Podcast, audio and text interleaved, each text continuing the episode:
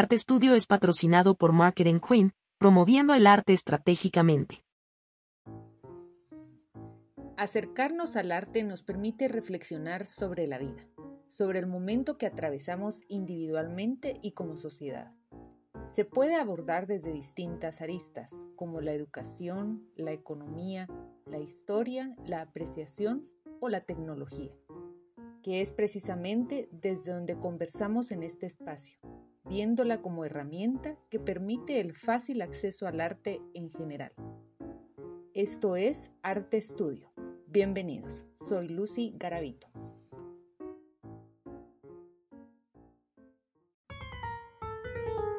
Jonathan Ardón, quien firma su obra como Nathan, es un artista plástico guatemalteco, con quien conversamos sobre el paulatino regreso a la normalidad, sus proyectos recientes y hasta en su incursión en los Non-Fungible Tokens o NFT. Cabe resaltar que a inicios de este año, junto con Mauro Yoscom y Walter Castillo, ganaron el concurso del mural conmemorativo, premio otorgado por la Unión Europea a propósito de los 100 años de la Universidad Popular de Guatemala. Bienvenidos.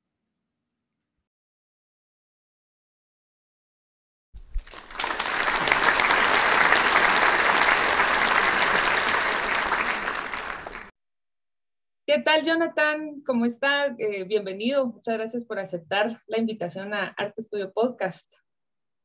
Hola, mucho gusto. Gracias por la invitación. Eh, primero me voy a disculpar que estoy un poquito como, acabo de pasar como la gripe, entonces me escucho un poquito afónico y a veces me da como un poco de tos. Pero gracias por la invitación. No, gracias a usted. La verdad que estamos eh, muy emocionados de empezar otra vez este proyecto de Arte Estudio Podcast. Hubo una pausa por ahí eh, y es algo que nació en plena pandemia, entonces eh, el motivo de reunirnos de nuevo es celebrar que ya va pasando todo este asunto de la restricción y qué mejor que platicar con, con Jonathan, quien está acompañándome hoy. Él es un artista con una trayectoria de más de 10 años, artista guatemalteco, artista plástico, para quienes solamente están escuchando esta emisión, por ahí voy a dejar las, los links, los vínculos donde ustedes pueden encontrar eh, la obra del artista. Y para mí es un gusto poder conversar hoy con Jonathan porque después de toda esta pausa obligada, el empezar a retomar cierta normalidad en nuestras actividades y sobre todo ustedes como artistas, empezar otra vez en las giras, en las, mm, exposiciones, se me hizo muy oportuno poderle invitar. Eh, sé que este año empezó con, con, muchos proyectos y me gustaría que nos contara cómo fue toda esta, eh, este regreso a la normalidad, a cierta mm, normalidad. Sí, a cierta normalidad. Pues, eh, Lucía, fíjese que de alguna manera desde que yo decidí empezar mi carrera artística con exposiciones, que fue la, la forma en la que yo visualicé la, mi proyección profesional estando en la escuela, decidí pues em, abandonarlo todo por, por desarrollar mi proyecto profesional con las exposiciones. Y desde que yo inicié con mi primera exposición individual que fue en el 2011 en Galería El Ático, eh, he tratado de ser eh, constante en mis exposiciones. Algunos años fueron dos exposiciones, otros años fueron eh, una exposición individual, pero digamos que he tratado de serlo. Durante la pandemia fue para todos, fue algo muy, un choque emocional, cultural, eh, tecnológico eh, y psicológico, creo yo también, que nos afectó a todos.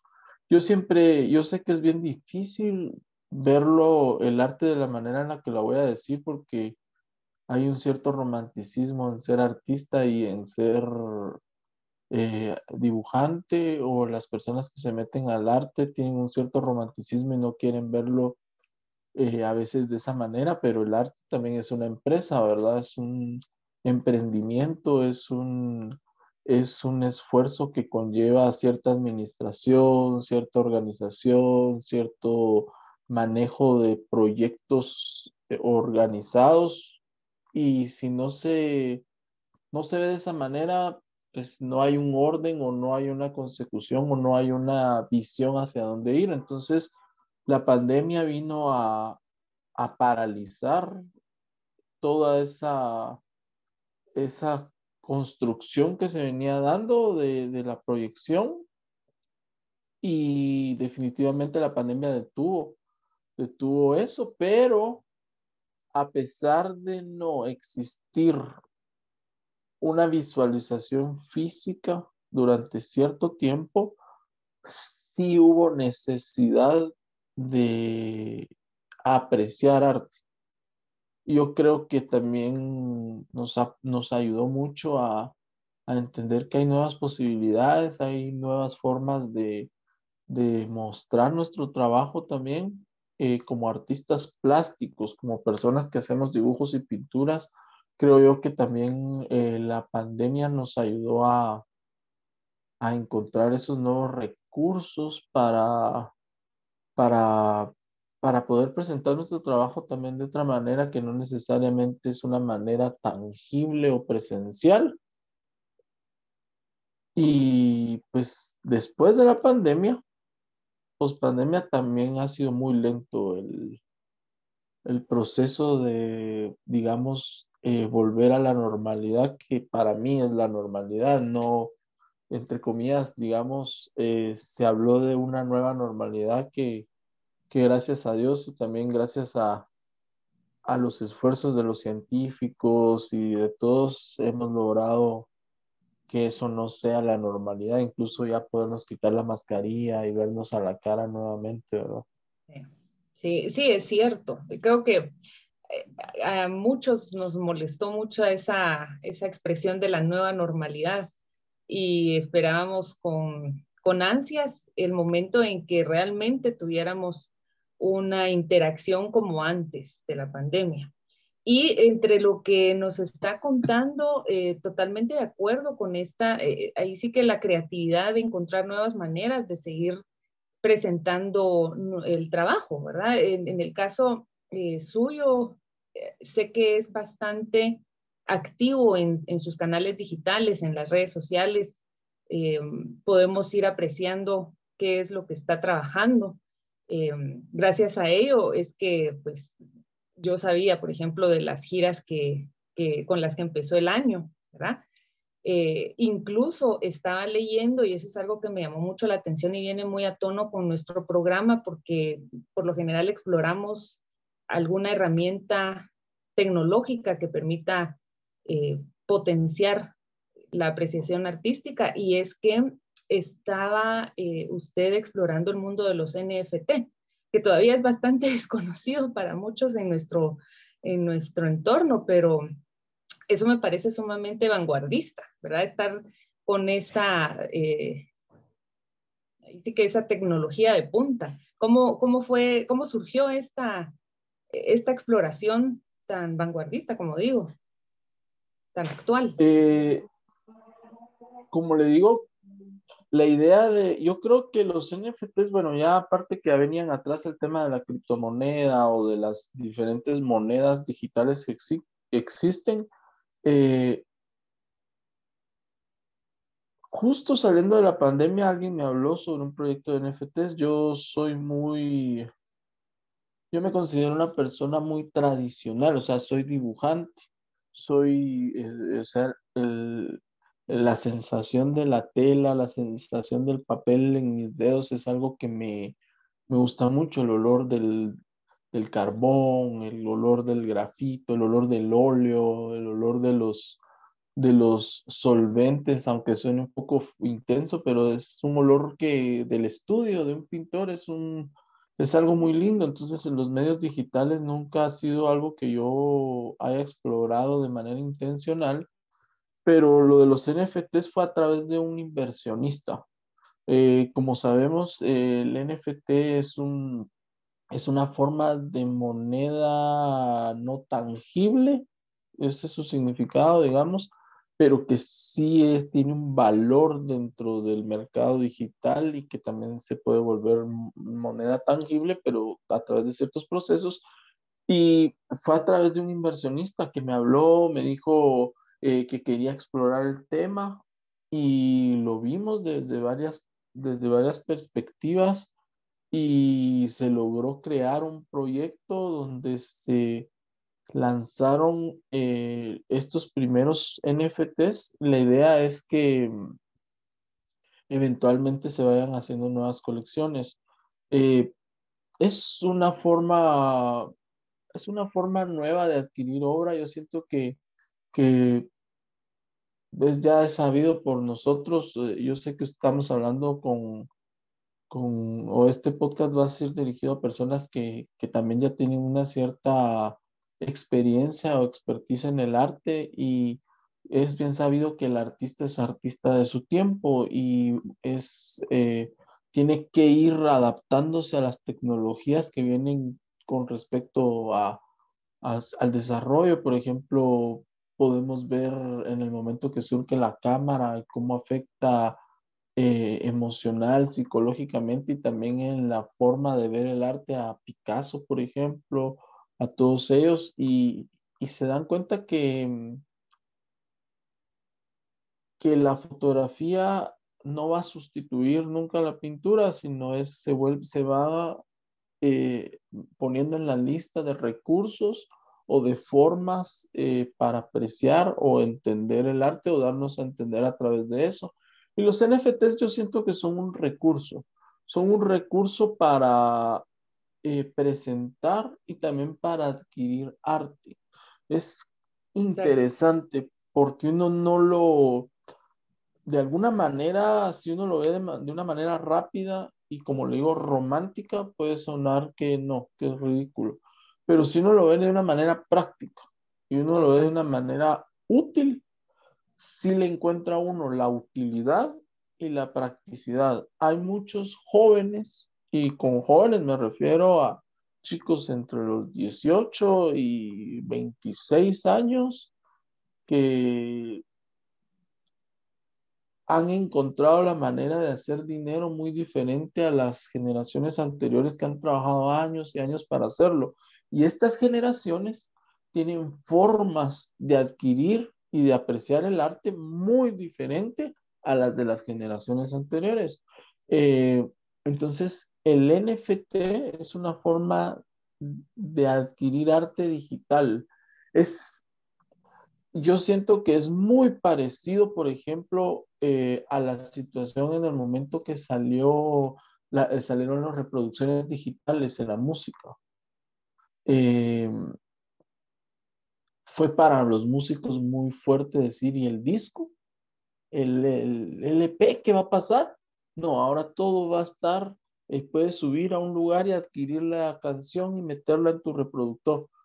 Es muy parecido a, digamos, la música siempre ha sido como, digamos, eh, no es tangible como la pintura, pero digamos que el NFT viene a ser una forma muy, muy parecida de adquirir la imagen eh, sin necesariamente que exista físicamente y para los jóvenes que usan la tecnología y la adquieren y la andan cargando y ellos son dueños de ciertas situaciones digitales, es una forma muy interesante de adquirir y de también poder ofrecer arte para un artista. Creo que entre, entre todos estos aspectos novedosos que nos brindan eh, situaciones como el NFT que hace dos años todavía no sonaba. De lo que nos está comentando Jonathan es realmente muy cierto cómo los artistas son eh, personajes que registran el tiempo también. Son personajes que, que van ayudando y colaborando a la construcción de, de, ese momento histórico en el que se encuentran. Entonces, em, eh, totalmente de acuerdo con lo, que nos comenta, eh, es una cuestión generacional y, el poder acercarse a nuevas generaciones eh, atraerlos hacia la apreciación artística, sobre todo en, un país como el nuestro, en donde todavía es bastante eh, importante resaltar cómo todos se pueden acercar al arte, ir, ir todavía quitando esa idea de que el arte es solo para algunas personas, de que es una cuestión eh, donde no cualquiera puede acercarse porque no va a entender, sino que realmente quitar esas barreras y acercar a generaciones nuevas, por supuesto, que, que vienen con todas estas herramientas ya tan, tan innatas para ellos, eh, a poder ser parte de la conversación artística de un país, el poderlos atraer también a que participen. Entonces, em, eso es de lo que más me resaltó entre todo lo que estuve leyendo sobre sus últimas eh, interacciones artísticas, aunque debo decirles para quienes nos están viendo y escuchando, em, les, les dije al inicio con la presentación del artista Jonathan Ardón, es un personaje que ha despuntado muchísimo con una trayectoria, digamos que relativamente corta, 10 años se dicen fácil, pero em, con toda esta exposición en diferentes ámbitos tan importantes de nuestro país y fuera del país, porque supe que um, la exposición en París, por ejemplo, eh, pues esa es una eh, que oportunidad de, poner el arte guatemalteco ante las audiencias, digamos, más especializadas, si se le quiere llamar así, artísticas, ¿verdad? El mundo eh, artístico en París, que tradicionalmente uno lo, lo concibe como de los más especializados y que nosotros podamos eh, saber que artistas guatemaltecos están en estos eh, ámbitos, pues es sumamente grato. Es, algo que, realmente vale la pena contar. Por eso es que hago, resalto eso, porque vale la pena contarle a nuestra audiencia también cómo es que mm, pues Guatemala sí traspasa fronteras por los motivos también correctos, ¿verdad? Y, eh, construir una conversación positiva alrededor de lo que podemos nosotros encontrar en, nuestra, en nuestro país, porque por lo general sabemos muy bien de que todos nos quejamos en algún momento de, la situación actual y que decimos que siempre somos noticia por las razones eh, incorrectas, pero con esto que estamos eh, retomando en torno a la conversación del arte es decir si estamos traspasando fronteras también por las razones correctas, ¿verdad? Eh, me gustaría que nos contara un poco sobre cómo fue esta gira que, realizó este año, Jonathan, que usted me corrige si, si estoy bien, empezó en Guatemala y terminó en París. ¿Fue así el orden?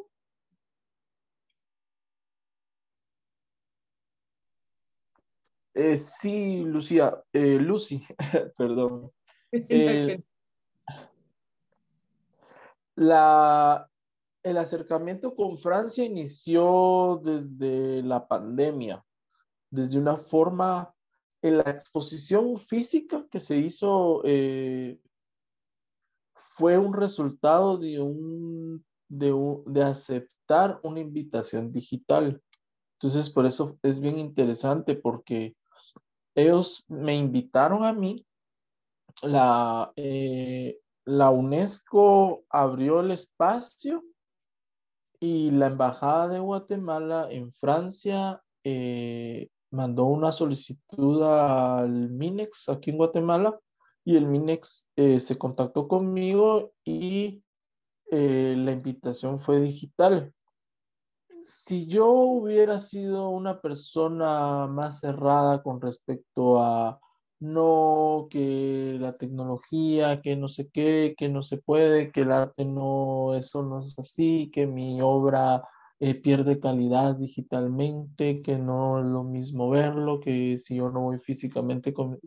Si uno se pone en ciertas posturas un poco eh, quisquiosas como artista y no flexible en el sentido de, y con flexible no me refiero, no me, no me refiero a, a dejarse humillar, ni mucho menos a, a desvalorizarse, sino a, a ser uno tiene que adaptarse al momento que está sucediendo. Entonces, yo acepté la invitación digital de la UNESCO porque la UNESCO no quiso parar con respecto a su proyecto cultural, que es un proyecto muy lindo que hacen cada año que se llama, que es un festival de la Semana de América Latina y Países del Caribe. Ellos lo que quieren hacer es mostrar la cultura y mostrar el arte de los países latinos y del Caribe que están dentro de la comunidad francesa. Entonces, cuando ellos hablaron conmigo, me invitaron digitalmente y yo participé digitalmente con una serie que es con... Bueno, ellos me invitaron a que yo presentara las diapositivas. Esa fue la, la forma en la que me lo comunicaron. Todos sabemos bien que es una presentación de diapositivas, pero eh, yo quise presentar más una especie como de una, eh, más que una presentación tradicional, presenté un videoclip muy pequeño, un corto, que era una como biografía muy pequeña donde al final aparecían obras mías, porque la idea era mostrar mi trabajo, pero mostrar también quién soy, de dónde soy, Guatemala, y eso generara una duda sobre qué hago y que se buscara mi trabajo desde otra perspectiva. Y a ellos les gustó mucho el proyecto y a partir de ese proyecto la UNESCO se quedó con mi, pues con mi dossier, con mi nombre y el año siguiente que ya fue la, que, se, que empezaron con los temas de, bueno, ya vamos a hacerlo físicamente, ya se va a volver a abrir. Eh, eh, ellos ya, cuando fue físicamente la, la, invitación, ya me tomaron en cuenta para que se hiciera físicamente. El video se llamaba La Ruta de las Aves. Cuando ellos me invitaron, yo quise presentar la ruta de las aves como la ruta que el ave toma para poder procrear, esa ruta migratoria que el ave toma para poder ir a buscar su nido, para poder ir a buscar su alimento, para poder eh, procrear, hacer, eh, hacer sus crías y eh, de esa manera reproducirse. Lo tomé como la idea de ese migrante latino que va en busca de, nuevas oportunidades, de poder mejorar como un ave, ¿verdad? A buscar hacerse un nido. Y quise hacer esa como analogía y a la vez una metáfora de la, con el símbolo que es algo que yo trabajo, que son las aves y los, los nidos de alguna forma. Y a partir de la adaptación digital vino la invitación física. Luego eh, Guatemala también empezó su apertura con respecto a exposiciones físicas. El gobierno empezó a, disminuir las limitaciones o las seguridades que había dado y se empezaron a abrir y me llamaron siempre de parte del Ministerio de Cultura para hacer una gira dentro de los museos nacionales que inició en el Museo de Santiago de los Caballeros en la Antigua y decidí ponerle el mismo nombre, la Ruta de las Aves, porque iba a ser una ruta de varios museos.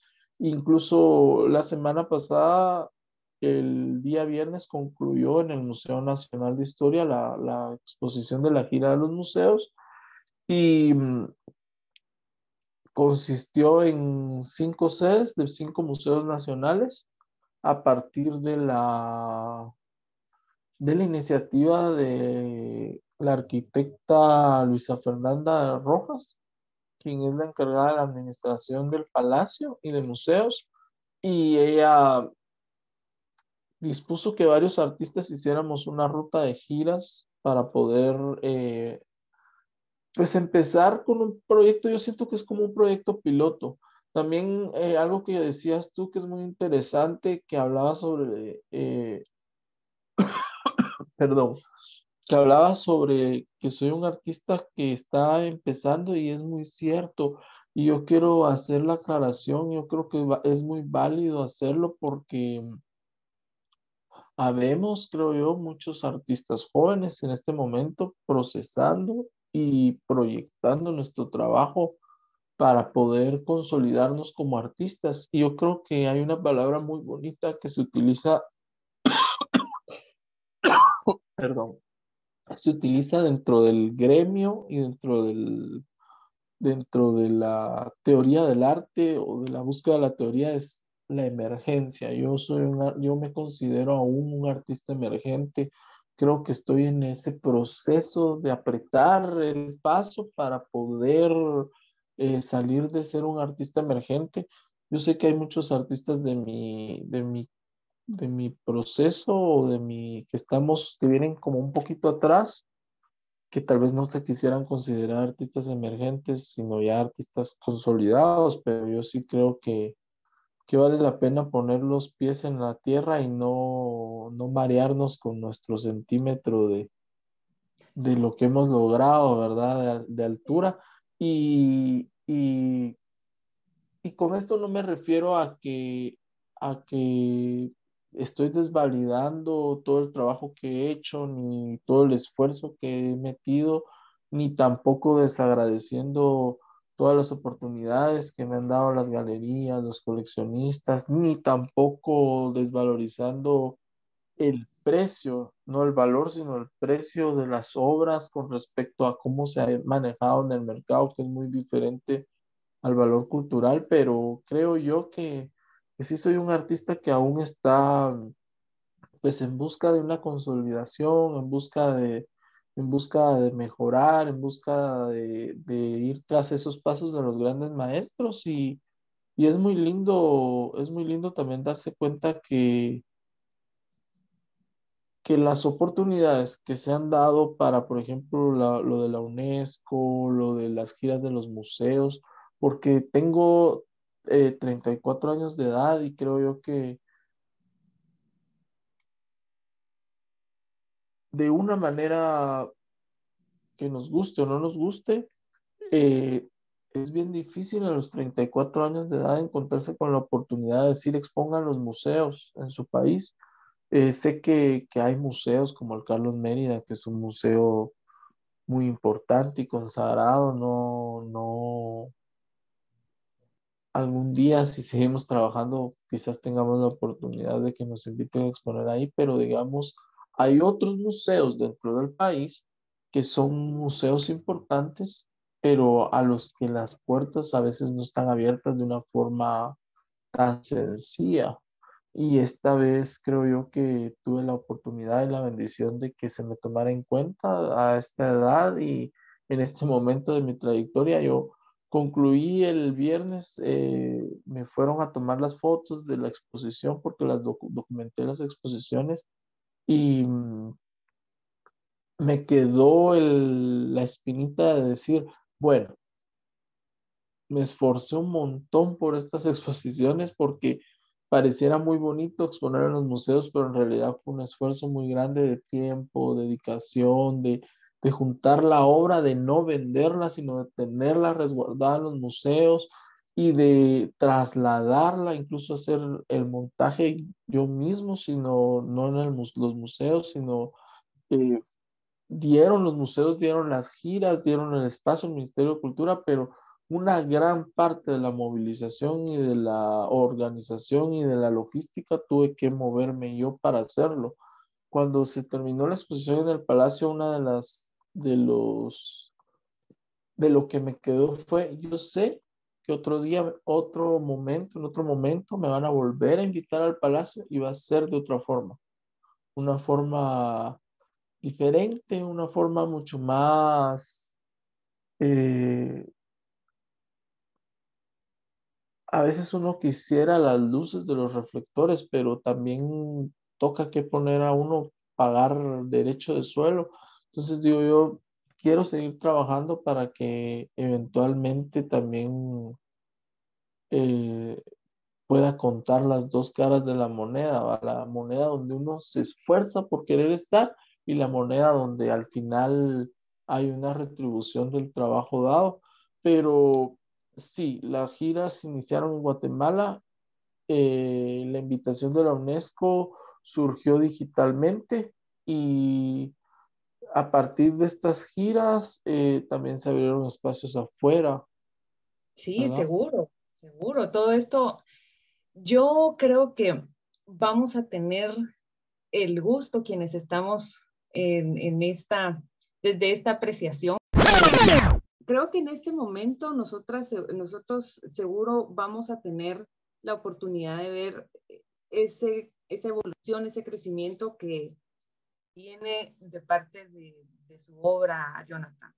Em, como usted dice, en este momento usted se considera todavía emergente, pero el estar emergiendo en este contexto y en este punto histórico con pospandemia, en una situación donde muchos pues tuvieron esta, este impulso eh, de buscar nuevas formas porque no podemos quedarnos callados como humanidad, no podemos quedarnos separados y entonces surgen estas alternativas Creo que eso es algo que vino a sumar mucho a la, experiencia, al aprendizaje de diferentes disciplinas y por supuesto la artística es una de las que más tuvo que eh, buscar la forma de adaptarse. Entonces seguro tenemos todavía bastante tiempo adelante para poder eh, apreciar y, estar de cerca de lo que usted va proponiendo desde su obra, que me gustaría mencionar a propósito para quienes nos escuchan, que eh, pueden encontrar obra del artista. Les voy a dejar los links, nuevamente eh, les comento ahí en, la caja de descripción. Y Jonathan Ardón firma como Nathan. así es como lo, encuentran para que puedan buscar la información al respecto de su obra y de todo, de su trayectoria de más de 10 años. Vamos llegando ya al final de, nuestro espacio, Jonathan, pero creo que sin duda uno a veces quisiera continuar conversando, hay mucho que hablar acerca del arte cuando uno está eh, convencido de que es una de las formas de dar a conocer eh, Guatemala de otra manera. Entonces, eh, le agradezco muchísimo el tiempo de habernos acompañado en este espacio que estamos retomando ahora ya que todo va regresando, repito con usted, no a la nueva normalidad, sino a nuestra normalidad que conocemos. muchísimas gracias por estar eh, en este espacio y mm, más que bienvenido, más que bienvenido en el espacio para poder compartir lo que va haciendo, que seguro es muchos proyectos más. Muchas gracias y también pues agradecido también con la vida porque de alguna u otra manera también la pandemia nos ayudó a tener interacción con muchas personas que tal vez por ejemplo, ahorita el tema del, tráfico, la distancia o lo que sea, eh, la tecnología a través de la pandemia como un recurso de podernos acercar, eh, nos tiene hoy aquí platicando en un espacio que digitalmente sí existe, pero físicamente no, ¿verdad? No estamos cerca, pero estamos, estamos juntos, estamos, ajá, estamos platicando y, muy agradecido por, la oportunidad de, poder conversar y espero que el podcast sirva de inspiración para muchos chicos que, que de alguna manera pues se desanimaron durante la pandemia y creyeron que ya que, que el COVID sepultó sus sueños, que sepan que no, que, Así es. Que solo sirva para impulso, para, darle más duro, que no desfallezcan. Muchas gracias por la invitación y mi estudio también es su casa. Cuando quieran venir y hacer el podcast desde acá y tener una conversación en persona, va a ser un gusto. Muchas, muchas gracias. Sí, seguro, eso es algo que está en plan. Eh, vamos a ver cómo lo vamos eh, llevando a cabo, porque definitivamente, aunque el Zoom y las plataformas digitales nos han ayudado, no hay como la como lo presencial. Pero muchísimas gracias de nuevo, Jonathan, a, todos nuestros oyentes y quienes están viendo el video. Eh, muchas gracias por la sintonía. Estén atentos de la información al respecto de, las, de los proyectos por venir del artista Jonathan Ardón, quien hoy nos acompañó. Y muchísimas gracias a todos por la sintonía. Nos vemos en la próxima. Gracias.